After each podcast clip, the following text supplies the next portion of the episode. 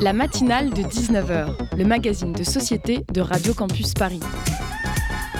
On y parle de sujets sérieux. Il n'y a pas d'édito enflammé sur le communautarisme blanc. De sujets moins sérieux. Ça peut être des bois sculptés à partir de formes naturelles interprétées. De ce qui se passe en Ile-de-France. Je me disais qu'à Paris, on était en avance sur la province. Et de débats pas forcément consensuels. Parlez-nous un peu de cette coupe monstruelle. Tous les jours, du lundi au jeudi, sur le 93.9.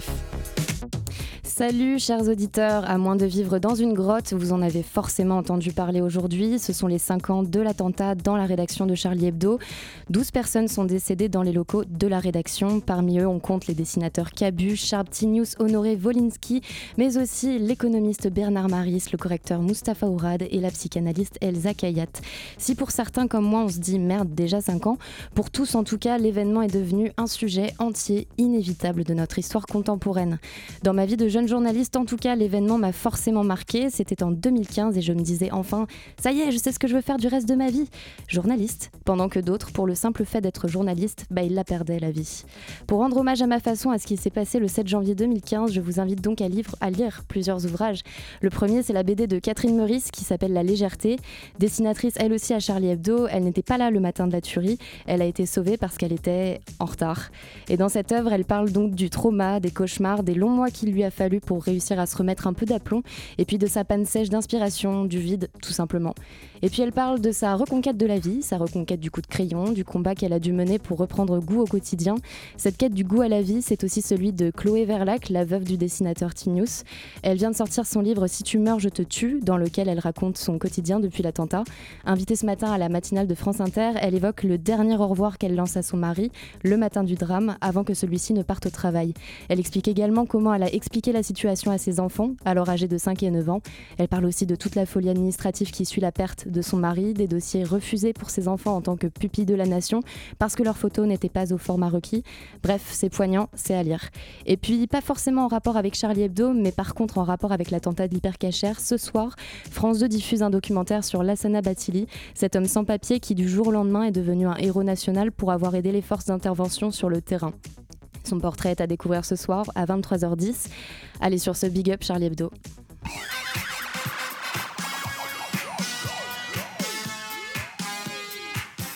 Au programme de la matinale de ce soir, nous allons accueillir l'auteur de Au-delà de la pénétration de Martin Page. On va parler de son ouvrage dans quelques instants. Et puis un peu plus tard dans cette émission, nous accueillerons l'atelier de création collectif Transmission X1 installé au 6B à Saint-Denis. Notre émission sera ponctuée par la revue de presse de Gwen et la chronique de Lily. Alors restez branchés sur le 93.9 pour écouter la matinale de 19h. Les festivités ne font que commencer. Sortez la bière et les cornflakes curieux en fait, ça marche mal. Ah, vous écrivez ça aussi dans votre livre. Vous dites c'est euh, représentatif du génie humain. Ça marche mal. Euh, ça fonctionne pas euh, hyper bien et pourtant c'est la norme. C'est la norme. On, dit que c'est euh, parce que en fait les relations sexuelles c'est pas une question de c'est pas une question de plaisir. Ce n'est pas qu'une question de plaisir. C'est pas qu'une question de plaisir, c'est une question de, de, rapport de pouvoir, de domination, évidemment. Sinon, les choses se passeraient autrement, bien sûr. Bon, on va y venir, mais j'aimerais avant dire un mot aussi de cette idée euh, aussi qu'il y aurait euh, que les orgasmes euh, féminins obtenus par la pénétration vaginale seraient censés être plus importants et être de véritables orgasmes, contrairement à des orgasmes. Bonsoir Martin Page. Bonsoir. on vous entendait à l'instant dans ce court extrait audio du podcast Les couilles sur la table de Binge Audio. Alors merci à vous d'être sur notre plateau ce soir. Bah, écoutez, c'était un plaisir. Enfin, J'espère que ça le sera. Bien sûr. Et nous avons une vingtaine de minutes donc devant nous pour parler du livre que vous venez de sortir et qui s'intitule Au-delà de la pénétration, qui a été édité aux éditions Monstrographe et qui a rencontré un certain succès puisqu'il est en rupture de stock, de ce que j'ai pu voir. Alors, euh, si je peux préciser, oui je peux. Euh, en fait, euh, Monstrographe, c'est une petite, c'est une digression. J'ai le droit de digression. Bien sûr. D'accord. euh, je sais pas du tout. Je vais pas mettre les pieds. Allez-y. D'accord. en fait, ma compagne Colline Pierre et moi, qui, Colline Pierre qui est aussi l'éditrice de, de ce livre, avons créé une petite maison d'édition qui s'appelle Monstrographe, où nous éditons des livres bizarres qui n'intéressent habituellement personne, et euh, dont un livre collectif sur la situation des artistes qui s'appelle Les artistes ont-ils vraiment besoin de manger? Euh, et, donc j'ai sorti euh, Au-delà de la pénétration dans notre petite maison d'édition. Et en fait, très rapidement, il y a eu un truc qui s'est passé que, que je ne m'explique pas, et qui fait que le livre s'est vendu, et trop bien vendu à tel point que nous, on n'a pas de distributeur-diffuseur, donc on porte les livres nous-mêmes à la poste, et à un moment, on ne pouvait plus faire face. Mm. Donc, c'est pas qu'il était en rupture de stock, en fait. J'ai encore plein d'exemplaires chez moi.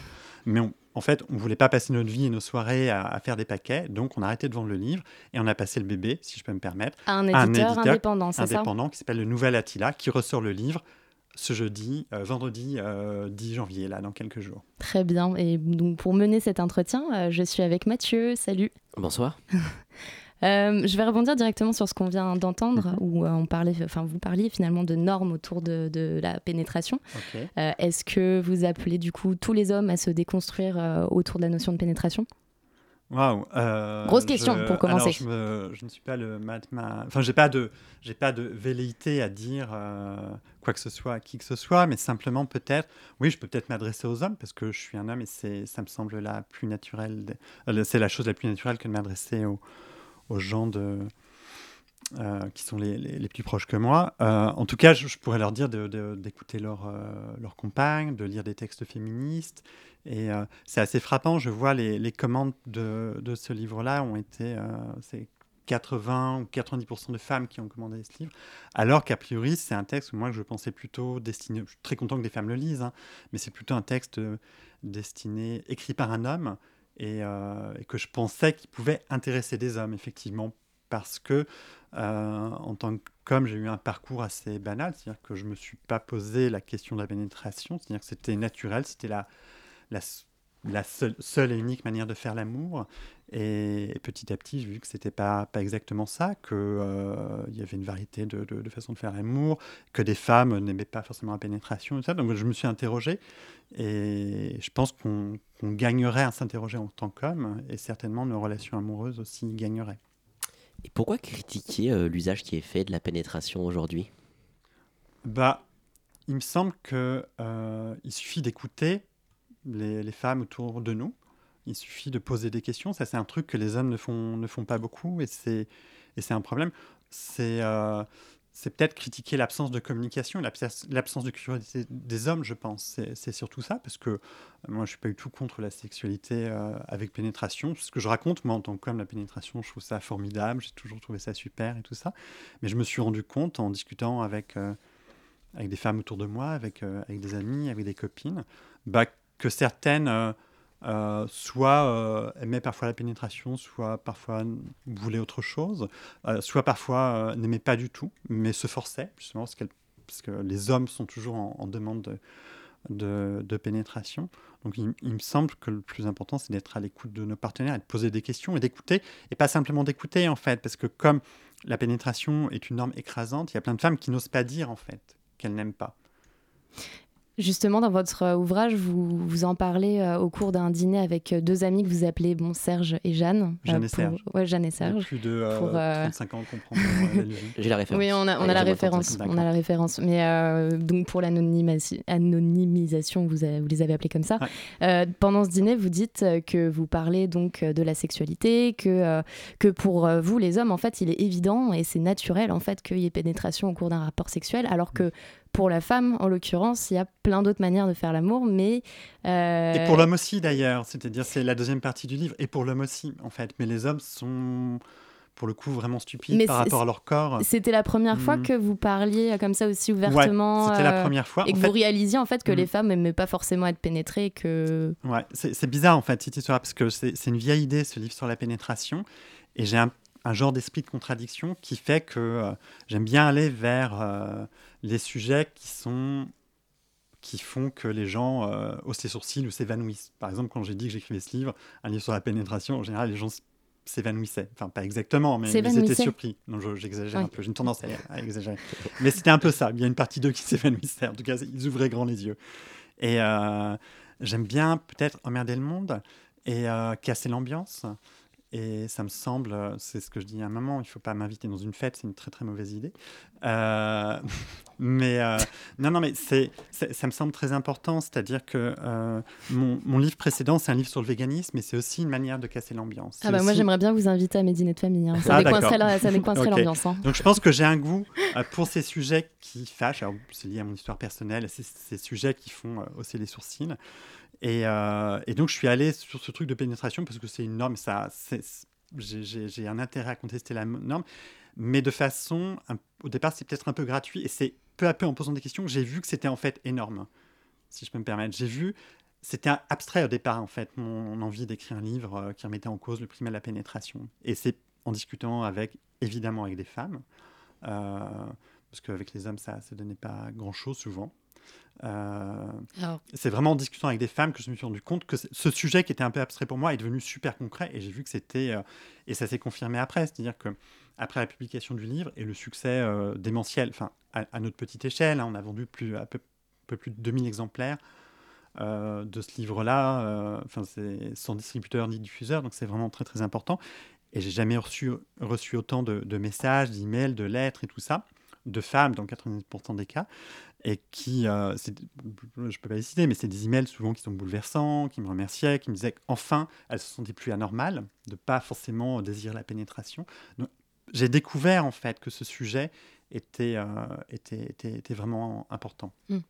Et une fois que vous en voyez paître un petit peu d'un revers de main la notion même de pénétration, est-ce que vous proposez euh, d'autres normes, des nouvelles normes euh, sexuelles que, que, la pénétration, pour remplacer du moins la pénétration? Ouais, alors je, non, alors je suis vraiment pas très très doué moi en tant que, je serais pas un, je serais pas un, leader maximo très doué en fait. Je je, peux pas proposer d'autres normes, mais ensuite, je pense qu'il y a plein de il y a plein de blogs, il y a plein de comptes euh, Instagram. Là, je pense à, Jouissance Club. Enfin, il y a plein, il y a plein de comptes Instagram qui sont riches en fait de conseils.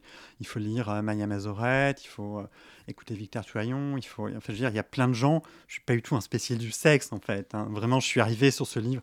Je suis pas un spécialiste du sexe. Je suis pas Vous avez des, des, ouvrages en particulier à conseiller pour nos auditeurs, auditrices? Ouais, bah, le livre de Victor Tuaillon, Les couilles sur la table, qui est tiré du podcast de, de, de, l'émission, du podcast mhm. de l'émission. J'aurais euh, les livres, je sais pas, de euh, Françoise Vergès sur le féminisme décolonial. J'aurais euh, un livre très important, le livre que je conseillerais vraiment à tout le monde parce qu'il fait le lien entre deux, deux luttes et deux oppressions, c'est Politique sexuelle de la viande de Carol J. Adams, une féministe végétarienne végane américaine qui fait le lien entre l'exploitation de euh, des animaux et, et, et, le patriarcat.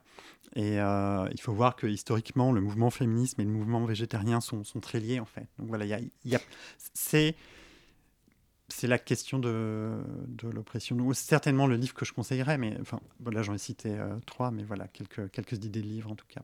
Il y a toute une dimension euh, politique qui est intéressante euh, aussi dans, dans, votre ouvrage, là, euh, puis vous en parlez, votre, le rapport entre le véganisme, tout ce qui est rapport au capitalisme. on va peut-être plutôt en parler en deuxième partie d'interview, mais vous disiez il y a quelques minutes que c'était compliqué de, de, parler de cette problématique-là avec les hommes. Pourquoi ils sont, ils sont intimidés euh, Qu'est-ce qui se passe en fait ça, remet en cause leur virilité ça... Ouais, c'est ça. Mais en fait, on est en tant que garçon on est super mal éduqués en fait. On n'est pas. Euh, Bell Hooks parle de ça. On est éduqué à être des. Euh, une, féministe américaine, afro-féministe américaine. On est élevé d'être. on est élevé à, à, se couper nos sentiments, nos émotions, de, de nos pensées. Sur notre corps, sur le corps de nos partenaires et tout ça. Donc évidemment, les hommes n'ont pas du tout envie d'y penser. Et euh, alors, il y a une partie là dont on n'a pas parlé, mais il y a toute une partie sur le fait que je dis que la pénétration euh, vaginale euh, dans les rapports hétérosexuels n'est pas obligatoire et qu'on n'est pas anormal à ne pas désirer cette pénétration. Mais toute une partie aussi où je parle de la possible pénétration des hommes hétérosexuels par leurs compagnes. Et là, alors là, je parlais d'évanouissement, hein, mais là, c'était syncope de la part des euh, ou crise de tétanie de la part des hommes. Euh, ouais, non, c'est, pour ça, ce que je dis à un moment dans le livre, c'est, là où on voit que des mecs qui sont euh, censés être des super séducteurs, super dragueurs, sont en fait super puritains et super conservateurs en fait dans leur pratique de la sexualité. C'est il n'y a que la pénétration de leur partenaire et surtout pas la leur. Et ouais, on, est les hommes. C'est pour ça que j'aimerais que ce livre. J'ai été super content de, l'accueil de ce livre, mais, euh, alors, mais c'est surtout des femmes. Il y a eu des podcasts tenus par des femmes, des journalistes femmes et ça. Et j'aimerais que les, critiques hommes, les, journalistes hommes euh, en parlent et les, les, je sais pas, les libraires, enfin les, hommes aussi saisissent aussi, parce que c'est eux qui ont surtout besoin, je pense, de, si je peux me permettre, hein, le garçon, de, euh, de lire ce livre. Il faut qu'on change, c'est pas possible. Et en fait. c'est d'ailleurs aussi ce que vous expliquez. Hein. Si on était juste purement dans une recherche de plaisir avec l'acte sexuel, et bah, du coup, euh, il y aurait davantage d'hommes qui seraient OK à l'idée euh, d'être pénétrés. Euh, mais oui, comme, comme des femmes qui. Ben oui, bien sûr. La sexualité, c'est pas une question de plaisir. Hein. Sinon, voilà, les hommes parce que la prostate, je veux dire, c'est euh, l'orgasme assuré, c'est une zone de plaisir. Mm. Donc c'est donc, mais je comprends que c'est pas du tout un jugement. Je dis Mm. pas aux hommes, allez vous faire en Allez, On a allez, voilà. On l'a. On l'a tous. Ok, d'accord. mais euh, c'est pas, une pas injonction, ce que je veux dire. Mais laissez-vous aller, laissez-vous explorer. Même pour moi, ce que je dis, c'est difficile, hein, parce que j'ai étudié en, en tant qu'homme pénétrable qui doit pénétrer, et, euh, et ceux qui sont pénétrés, c'est les homosexuels, et c'est les femmes. Il faut qu'on change en fait de ces paradigmes. Donc euh, c'est pas, allez, voilà, mais vous pouvez commencer à, à vous toucher. Il y a des euh, masseurs prostatiques, il y a des, il y a des godes, il y a des il y a les doigts lubrifiants, ou même simplement la pensée. Je veux dire, c'est, euh, je comprends très bien qu'on, qu'on- en tant qu'homme, qu'on n'ait pas envie de ça, et c'est tout devrait se faire, mais simplement qu'on, déjà qu'on admette que ça soit possible, en fait. C'est, euh, et qu'on en discute, et qu'on arrête de penser qu'il faut absolument pénétrer les femmes et que nous, on n'est pas pénétrables. Je pense que ça, ça amènera une révolution euh, Mm. politique euh, tellement importante que tout d'un coup, les hommes a- sortent de leur rôle de statut euh, viril et euh, on fait comme si, voilà, il y a ce truc de euh, cet épisode de Friends, la, série et tout ça, où, les filles là, parlent de euh, Rachel, Monica et Phoebe parlent des zones érogènes euh, des femmes et tout ça, il y en a genre un milliard et tout ça. Et, euh, et le malheur, c'est que ça, on l'a plutôt bien intégré, même si Oli, euh, je pense que les hommes ont aussi encore beaucoup de progrès à faire sur ce- cette question-là. Mais par contre, euh, les hommes, il semble que leur seule zone érogène, c'est euh, leur bite, quoi. On a le droit de dire bite ou pas? Bah on a tous les droits. Ah, d'accord. Et euh, je sais pas. je sais pas. J'ai déjà entendu, je connais ce mot, j'ai déjà entendu. Oui, non, mais je sais pas comme c'est une radio publique. Non, non, ou une non, tu chat, tout ce que vous. Évidemment. Ouais, voilà. C'est leur. Voilà, on fait comme si la seule zone érogène des, des hommes, c'était leur. euh, leur sexe et c'est un problème en fait parce qu'ils sont coupés de plein d'émotions de plein de sensations et euh, et c'est c'est- voilà ça les constitue en tant que, que statut monolithique et qui fait des dégâts en fait à eux-mêmes et à leurs compagnes et aux enfants et, et au monde entier en fait faut qu'on faut qu'on change Et justement, vous venez de dire quelque chose d'assez intéressant un peu plus tôt. Vous avez dit la sexualité n'est pas une question de plaisir. C'est quoi alors si c'est pas une question de plaisir C'est une question de domination sans doute? C'est ça moi que je lis Ah, en pour, moi, filigrane. pour moi, ça devrait être une question de plaisir, mais dans les faits, oui, je vois très bien, mais il suffit de, suffit de parler avec, euh, avec des femmes, euh, suffit de parler aussi euh, avec certains hommes. Euh, ouais, c'est pas, c'est la sexualité à l'heure actuelle, c'est surtout une, une question de reproduction des normes sociales, en fait. Martin Page, vous restez avec nous. On fait tout de suite une petite pause musicale.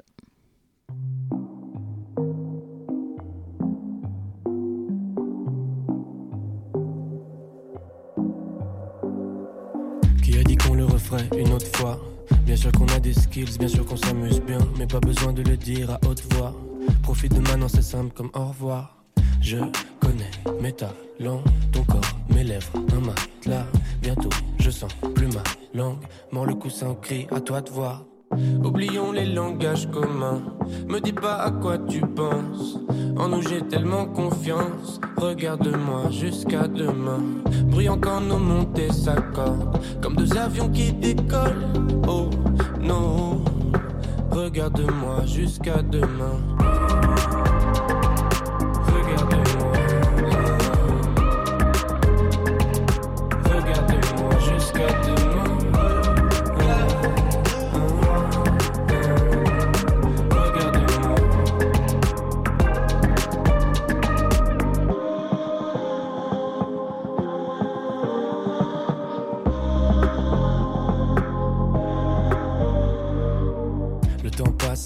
Passe. Je suis pas sûr qu'il est bien fait s'avancer d'un pas.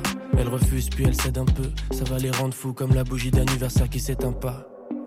Bien sûr, il s'agit pas de nous, ces histoires l'amour hippie. Baisse-moi avec de l'amour hippie. T'es pas très belle, mais t'as beaucoup de charme. J'ai encore du miel sur les lèvres, je suis un goujat. Hmm. Qui peut se moquer? Durant toute la mon gaine Ce monde est froid comme ok. Glisse-toi entre mon corps et la moquette. Oublions les langages communs. Me dis pas à quoi tu penses. En nous j'ai tellement confiance. Regarde-moi jusqu'à demain. Brillant quand nos montées s'accordent. Comme deux avions qui décollent. Oh non. Regarde-moi jusqu'à demain.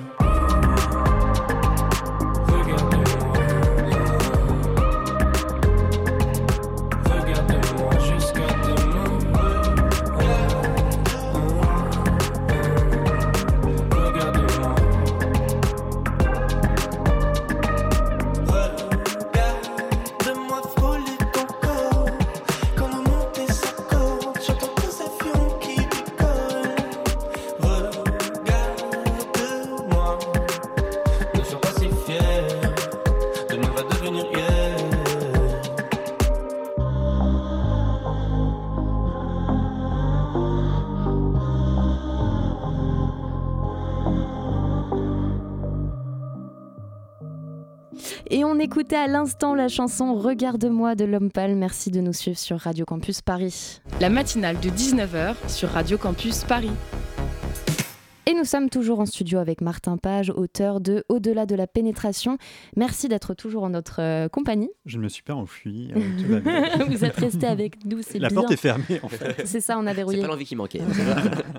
Euh, alors du coup, on, on- on démonte tout sur la pénétration depuis tout à l'heure. euh, voilà.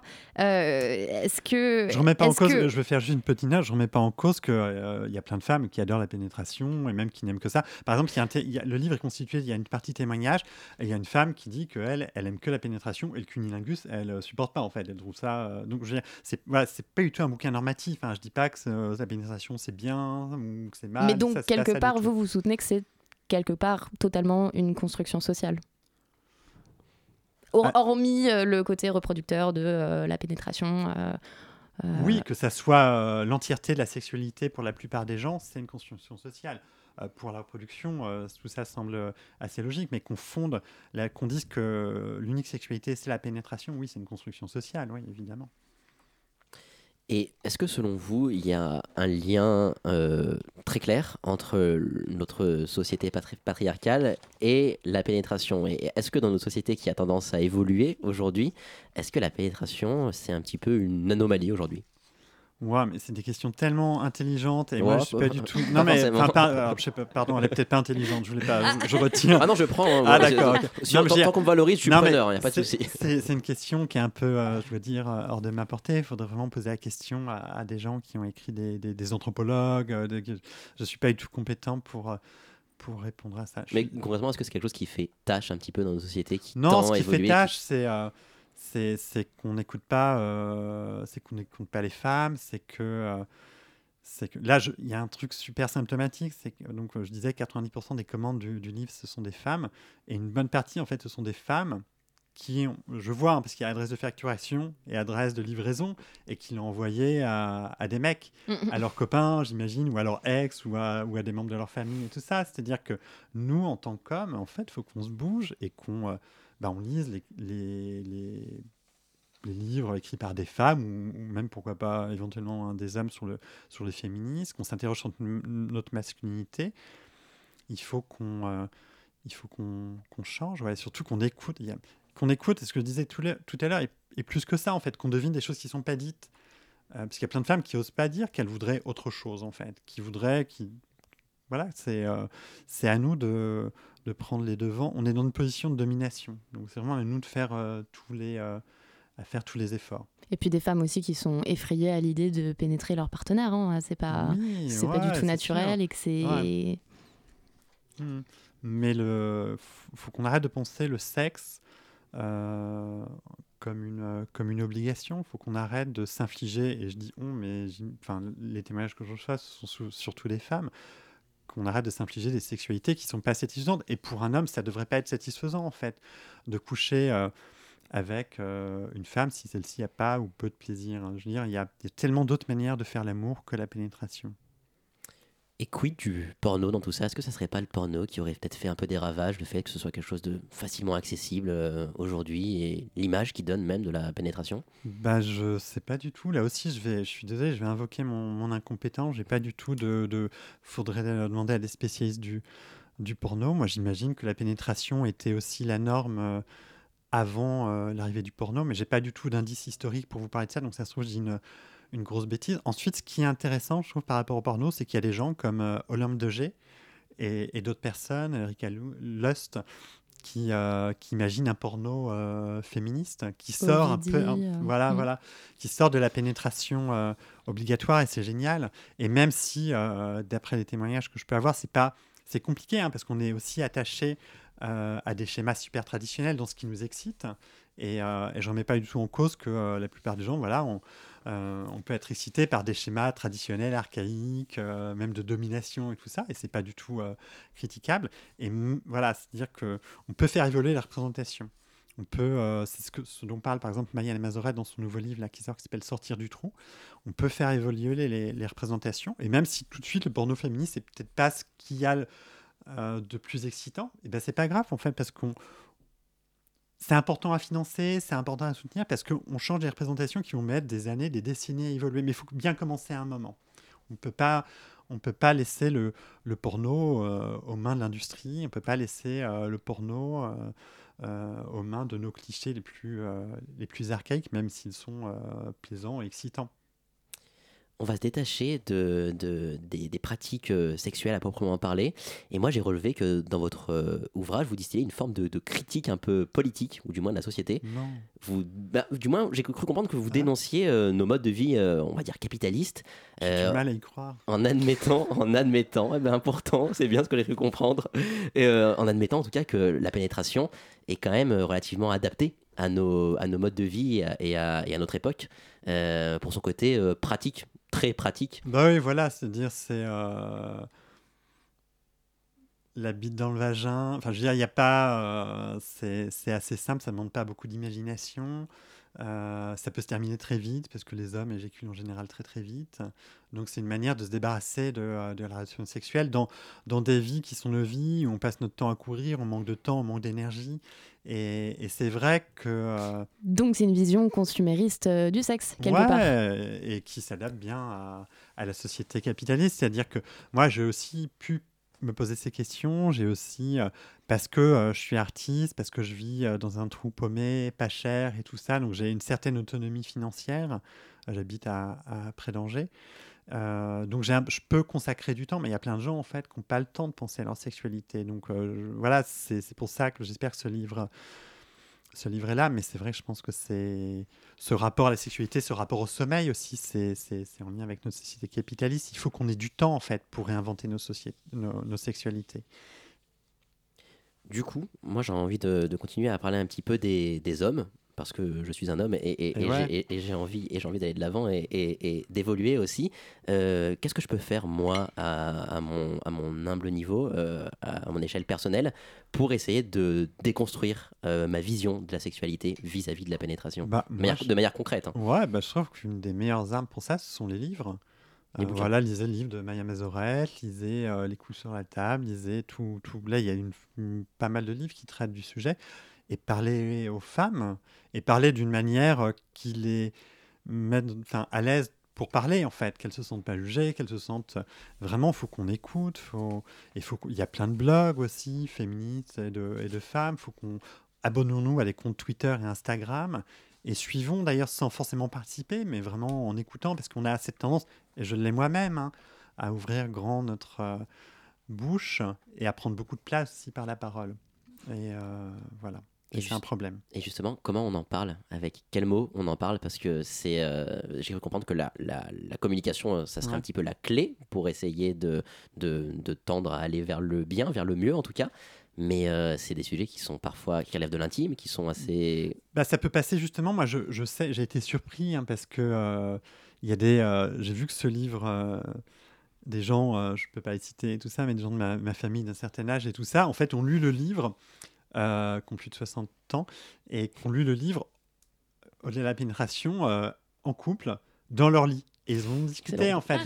Mais je pense que les livres, c'est un super médium pour ça, en fait. C'est on lit un livre à deux, on le fait, on passe à son copain, à sa copine, on en discute. C'est ou, le podcast les, coups sur la table, ou tous les autres podcasts euh, actuellement, un podcast à soi et tout ça. Je veux dire, il faut qu'on écoutons des, podcasts en couple, discutons-en, offrons-nous des livres. Et nous, en tant que mecs, offrons euh, des livres comme ça à nos euh, copains mecs, en fait. Et ne laissons pas passer, quand on se retrouve avec d'autres mecs en groupe et tout ça, ne laissons pas passer les propos sexistes euh, et parlons de tous ces sujets-là. Cassons l'ambiance. On, dit, on dit que la génération, euh, voilà, quand des gens ont passé un certain âge, euh, les gens sont un peu coincés sur la question du sexe. Euh, on, vient, on vient, là, on vient d'entendre qu'ils carrément ils, discutent de ça au lit. Enfin, c'est génial, quoi. Ouais, et j'ai été Plein de jeunes, par contre, sont ultra coincés sur la question. Et, ouais, C'est évident. Mm, mm. je rappelle que votre ouvrage physique donc est plus disponible pour l'instant, hein, si je dis pas de bêtises. Ah, en fait, il est disponible. Il sera disponible jeudi ou vendredi. vendredi. Il sera disponible vendredi dans toutes les librairies de France. Et vous n'aurez plus besoin de le commander euh, sur notre site internet Monstrographe. Mais il y a d'autres livres à aller voir sur Mais monstrographe.com. pour les gens les moins fortunés, il est quand même disponible en PDF. C'est ça, c'est l'idée? Non, en fait, alors nous, on est une maison d'édition euh, associative, on gagne pas d'argent, tout l'argent reste dans les caisses de l'association et tout ça. Et, euh, et donc, l'idée, c'est que tous nos livres sont disponibles, et d'autres, il y a Éloge des femmes heureuses de Connie Pierret, il y a le livre sur les artistes et tout ça, il y en a d'autres à venir, et ils sont tous disponibles à 2 euros pour les personnes qui n'ont pas de fric et tout ça, donc en, format PDF. Euh, mais nous, là, on a vendu les droits au Nouvel Attila, qui est une petite maison indépendante et tout ça. Donc eux, ils vont peut-être sortir le livre sous format numérique PDF, mais euh, je ne sais pas du tout, il faut leur demander, il faut leur écrire. Mais euh, voilà, c'est une petite maison. Ils n'ont pas du tout les mêmes impératifs. Une petite maison indépendante, tout ça, ils ont besoin d'argent et tout ça. Nous, on avait un peu, nous, c'était un autre choix qui est fait. Mais vous pouvez en tout cas le, le trouver ou le commander dans toutes les librairies euh, à partir de vendredi 10 janvier. Et avantage, parce que euh, le Nouvel Attila fait un plus gros tirage, euh, donc ils ont pu baisser les coûts et le livre sera à 10 euros, alors que nous le vendait à 12 euros. Donc voilà, il sera moins cher et c'est une nouvelle édition avec des petites corrections et des petits ajouts par-ci par-là. Ok, bah merci pour ces informations. Il nous reste très exactement 25 secondes. Est-ce que vous avez un petit mot pour la fin? Une actualité éventuellement Ouais, mais c'est tellement. euh, Est-ce je que sais pas, vous- j'ai sorti un livre pour enfants euh, aux éditions Gallimard qui s'appelle. euh, qui s'appelle Le stress de la radio. Euh, le permis, euh, le, le permis d'être un enfant avec des euh, dessins superbes de Roman- Renan Badel. Rien à voir, c'est un livre pour, pour les enfants, mais je pense que. Génial, il fait le grand écart, mais c'est tout aussi Mm, intéressant. Mais voilà, mais la question aussi de, de l'oppression euh, des enfants, c'est une vraie question dont on ne parle pas. Ce serait peut-être euh, l'objet d'un livre ou de quelque chose. Mais ça, c'est vraiment pour le coup encore un des, un des derniers tabous. Euh, on l'a vu dans l'affaire euh, Gabriel Masnev. C'est quand même, euh, s'il a pu Mm. euh, commettre tous ces actes, c'était aussi parce que je pense que c'est des actes commis à l'égard des enfants et, tout le monde s'en fout des enfants. Là, en général, je, je fais des ateliers d'écriture avec des, des enfants et des adolescents dans les collèges et c'est fou de voir à quel point en fait ils sont délaissés et pas aidés. Ils vivent souvent des situations dramatiques et cruelles. Il n'y a personne en fait pour eux. C'est une société super violente à l'égard des enfants et des adolescents et euh, une violence adulte. hein. Il faut que ça, il faut que ça change. Et sinon, je sais pas, aimez-vous, achetez des gourdes en inox, euh, arrêtez de manger de la viande. Et, euh, Merci beaucoup. Martin Pal. On aurait, on aurait besoin encore de, je pense, une bonne dizaine de minutes pour euh, faire le tour de la question encore. Mais euh, bah, merci à vous d'avoir euh, accepté euh, notre invitation. C'était un, un plaisir. Et bah, plaisir partagé. Et on se retrouve, euh, bah, nous, dans un tout petit instant.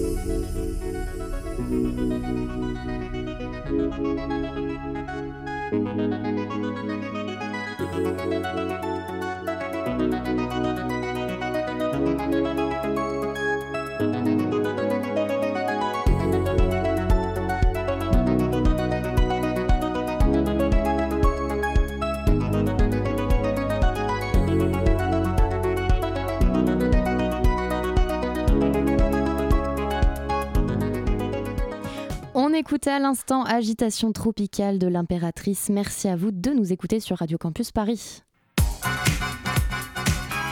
La matinale de 19h. Du lundi au jeudi sur Radio Campus Paris.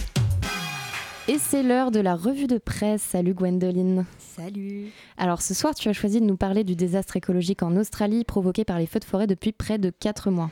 Un demi-milliard d'animaux morts, 24 personnes décédées, 100 000 individus évacués et une superficie presque équivalente à l'Irlande partie en fumée, soit 8 millions d'hectares. Voilà des chiffres effrayants et déprimants relayés par reporters pour bien démarrer l'année avec lucidité. Et ce drame résulte d'un cocktail explosif combinant le réchauffement climatique à des années de sécheresse. Dans The American Scientist, la chercheuse Nerili Abraham souligne que la hausse des températures doit être liée à d'autres facteurs climatiques comme l'humidité et la vitesse du vent. Mais l'été de la colère, surnom métaphorique donné à l'été australien, s'achève fin février et n'est pas surprenant pour les experts du climat. France 24 a demandé des explications à Zeke Hausfaser, qui cite notamment le quatrième rapport d'évaluation du GIEC daté de 2007, qui prévoyait déjà que les vagues de chaleur et les incendies augmenteront pratiquement en intensité et en fréquence dans le pays au cours du XXIe siècle. Seul point positif dans cette crise écologique gigantesque, la perte de crédibilité du Premier ministre climato-sceptique Scott Morrison face aux sinistrés qui se sentent abandonnés et en colère, comme le relate France Info aujourd'hui. Du côté de reporters, il est indiqué que le chef du gouvernement australien, même s'il a reconnu la réalité des faits la semaine dernière, ne fait strictement rien pour lutter contre The Monster, le nom donné à ces feux catastrophiques et surtout il soutient coûte que coûte l'industrie du charbon, lucrative et très polluante pour l'île continent. Alors que les incendies font toujours rage, la capitale Canberra est devenue la ville la plus polluée du monde, devant Delhi et Kaboul, selon le site indépendant Air Visual. Heureusement, l'heure du fatalisme moribond n'a pas encore tout à fait sonné. Le Monde révèle aujourd'hui que de nombreuses personnalités, comme l'actrice Nicole Kidman ou encore la tenniswoman Ashley Barty, appellent leur communauté Internet à collecter des fonds pour les pompiers et les victimes des incendies. Elles deux devraient déjà donner environ 750 000 dollars.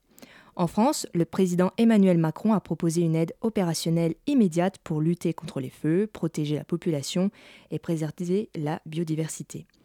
Mais si je reprends les mots de la première ministre euh, de la Nouvelle-Galles du Sud, Gladys Berejiklian, il semble bien que le pire est à venir pour l'Australie et aussi pour les autres continents. Merci beaucoup Gwendoline. Euh, vous êtes sur le 93.9 sur Radio Campus Paris. Euh, nous proposons euh, une programmation qui se veut euh, décloisonnante. On a toujours un escape game, on a un jeu de plateau, de stratégie. Plusieurs groupes de musique. Il y a aussi du fantastique. Avec des artistes internationaux. Un lieu d'échange, de rencontre avec de la réflexion. Participative et interdisciplinaire. Voilà, et il y aura plein d'autres surprises. Le Zoom dans la matinale de 19h. C'est l'heure du Zoom. Salut à toi Valentine. Salut à tous. Alter Ego X est une compagnie de théâtre euh, européen impulsée à Paris en 2019 qui organise à Saint-Denis, dans les locaux de Paris 8, un projet. Transmission X1 d'ateliers créatifs participatifs sur euh, l'année. Le premier atelier a lieu le 24 janvier. Il s'agit de créer, de faire du théâtre en interrogeant des sujets, des sujets sociaux sensibles, européens, internationaux, et de permettre ainsi aux artistes de s'insérer dans un réseau européen et international. Nous recevons aujourd'hui Théo Meicher, qui est directeur artistique avec Julie Crantel d'Alter Ego X. Bonjour. Bonjour, bonsoir. Euh, bonsoir, en effet. Pouvez-vous euh, nous présenter votre compagnie de théâtre européenne? Pourquoi avoir euh, choisi un tel nom, en fait, Alter Ego X? Alors, euh, pour présenter déjà un petit peu la compagnie, euh, en une phrase, c'est une compagnie donc, dit de théâtre européen euh, qui défend un théâtre transdisciplinaire et imagé, capable un peu de questionner notre société sur le territoire européen. pourquoi ce nom? Parce que Alter Ego X, enfin la, notion du coup de, de, l'alter ego, c'est des gens qui sont incontestablement liés et, et, avec euh, Julie Crotel, donc la cofondatrice de cette compagnie, euh, c'est un peu le, sentiment qu'on partage. Et pour nous, ça apportait du sens d'appeler cette compagnie comme ça parce que à travers les histoires qu'on a pu avoir tous les deux, on, on, s'est rendu compte qu'on était deux êtres qui étaient faits pour faire des choses ensemble et écrire un morceau d'histoire ensemble.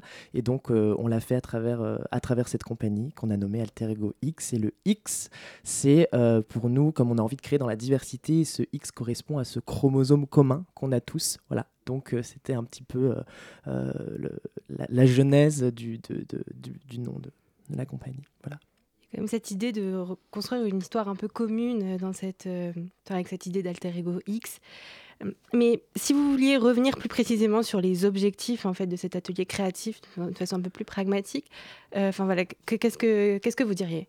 Alors nous, nous, cet atelier, il, vient du fait qu'aujourd'hui, on, s'est rendu compte qu'on euh, parle, on parle beaucoup d'Europe, euh, on parle beaucoup de cette, euh, cette notion de la citoyenneté européenne, des choses comme ça. Et dans le milieu professionnel des arts, il y a beaucoup, beaucoup de spectacles qui se font sur cette thématique européenne. Et pour nous, ça apportait en fait beaucoup de sens de, de, de travailler avec, avec, avec des jeunes personnes qui sont eux, elles aussi, en fait, des citoyens, des citoyens du monde et des citoyens européens, et euh, de, leur, euh, de leur faire prendre la parole à travers, euh, à travers la pratique artistique, parce que, parce que le plateau de théâtre est un endroit de, dialogue, un endroit de, débat, de rencontre, et, que, et, dire aussi qu'est-ce que c'était pour eux de se sentir européens, citoyens d'aujourd'hui, dans la société dans laquelle ils évoluent, à travers peut-être, et voilà, faire comprendre que l'Europe, c'est peut-être autre chose que des traités économiques et politiques, mais aussi des, des, rencontres et, des interactions entre les personnes.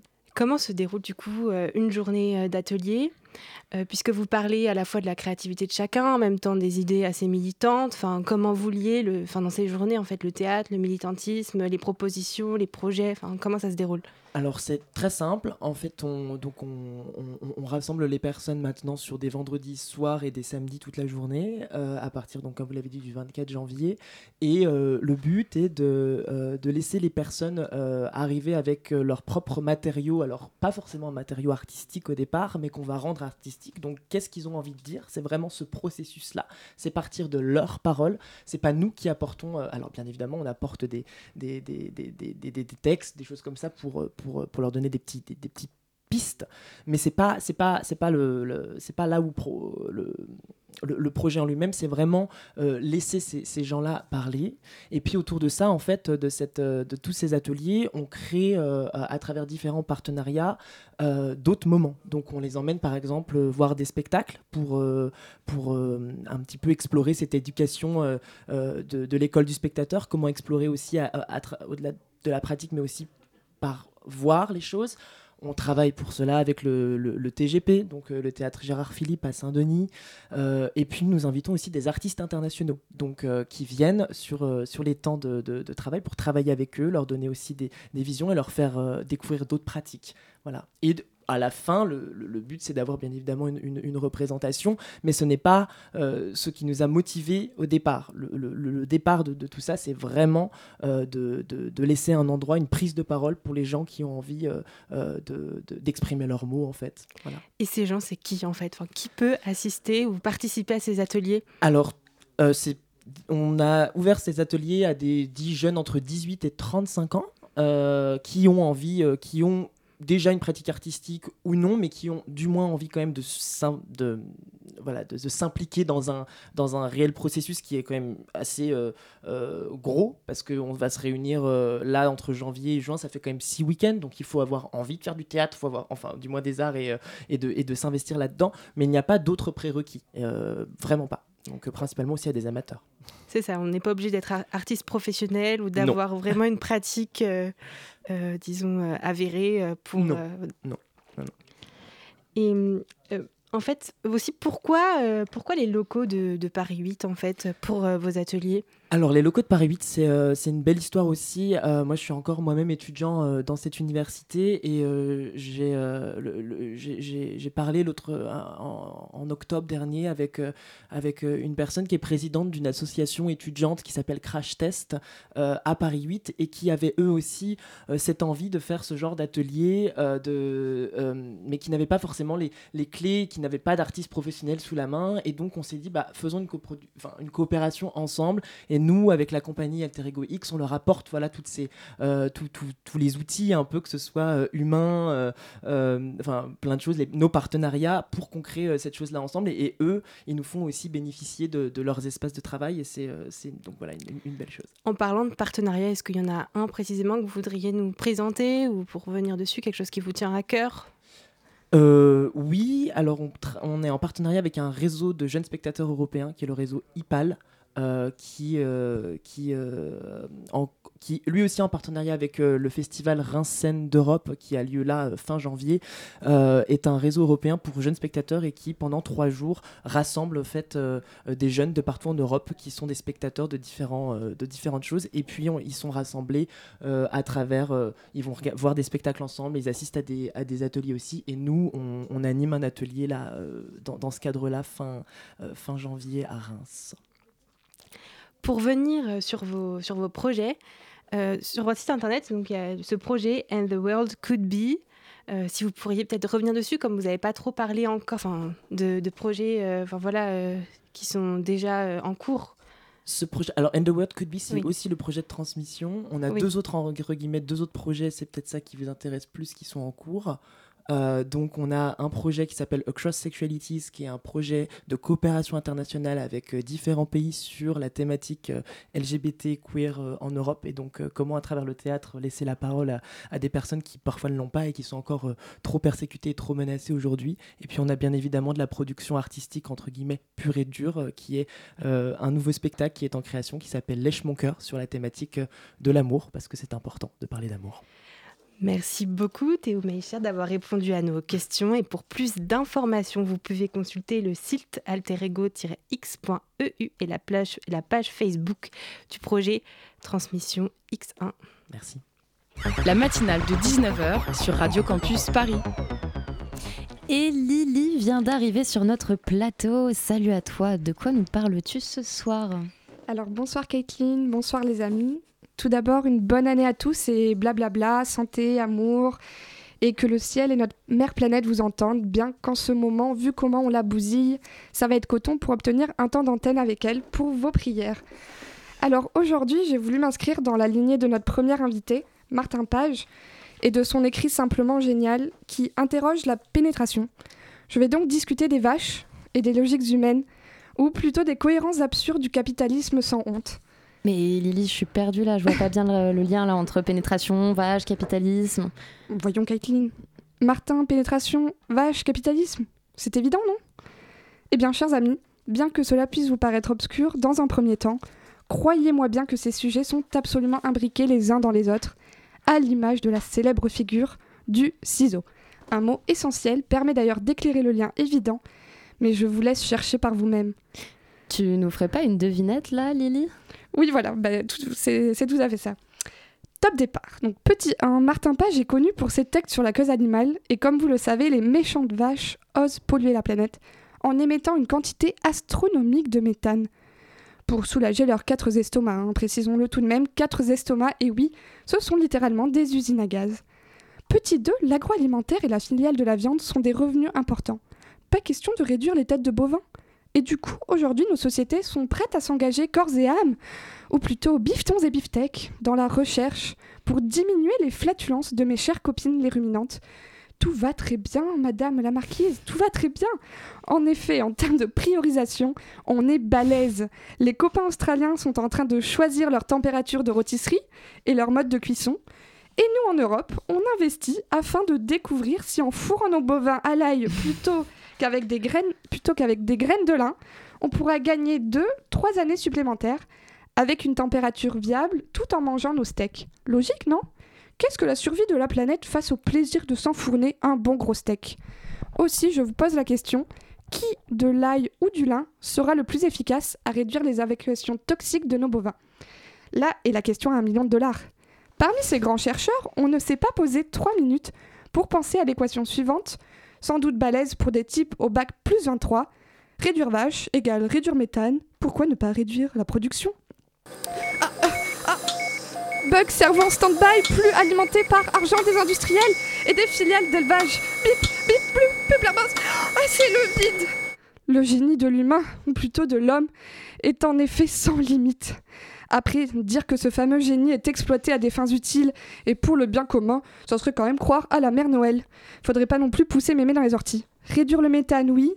Réduire la consommation de viande industrielle, euh, très peu pour nous. Faudrait pas non plus remettre en question notre alimentation. Hein. quelle idée Pour revenir à la vache et à la pénétration, on a quand même des types qui se sont dit Oh tiens donc, euh, Marguerite et Jeannette produisent du méthane, ce serait bête de ne pas l'exploiter.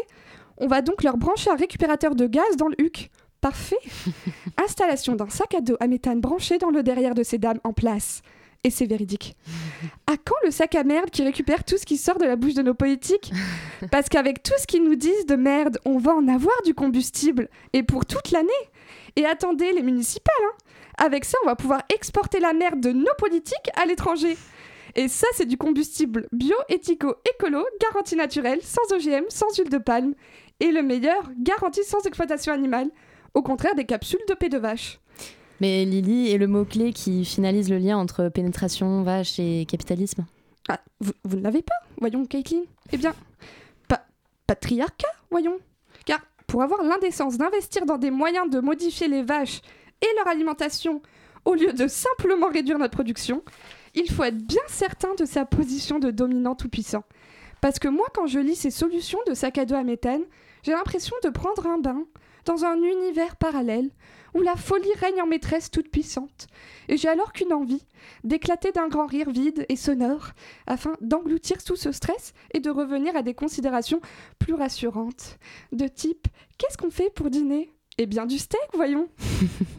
Merci beaucoup, Lily. Moi, je pense que le sac à vomi pour les politiques, c'est une idée de start-up là, prochainement. je suis assez d'accord. La matinale de 19h est maintenant terminée. Je remercie nos invités de ce soir d'être venus dans nos studios, sans oublier évidemment tous nos bénévoles qui font littéralement battre le cœur de cette émission.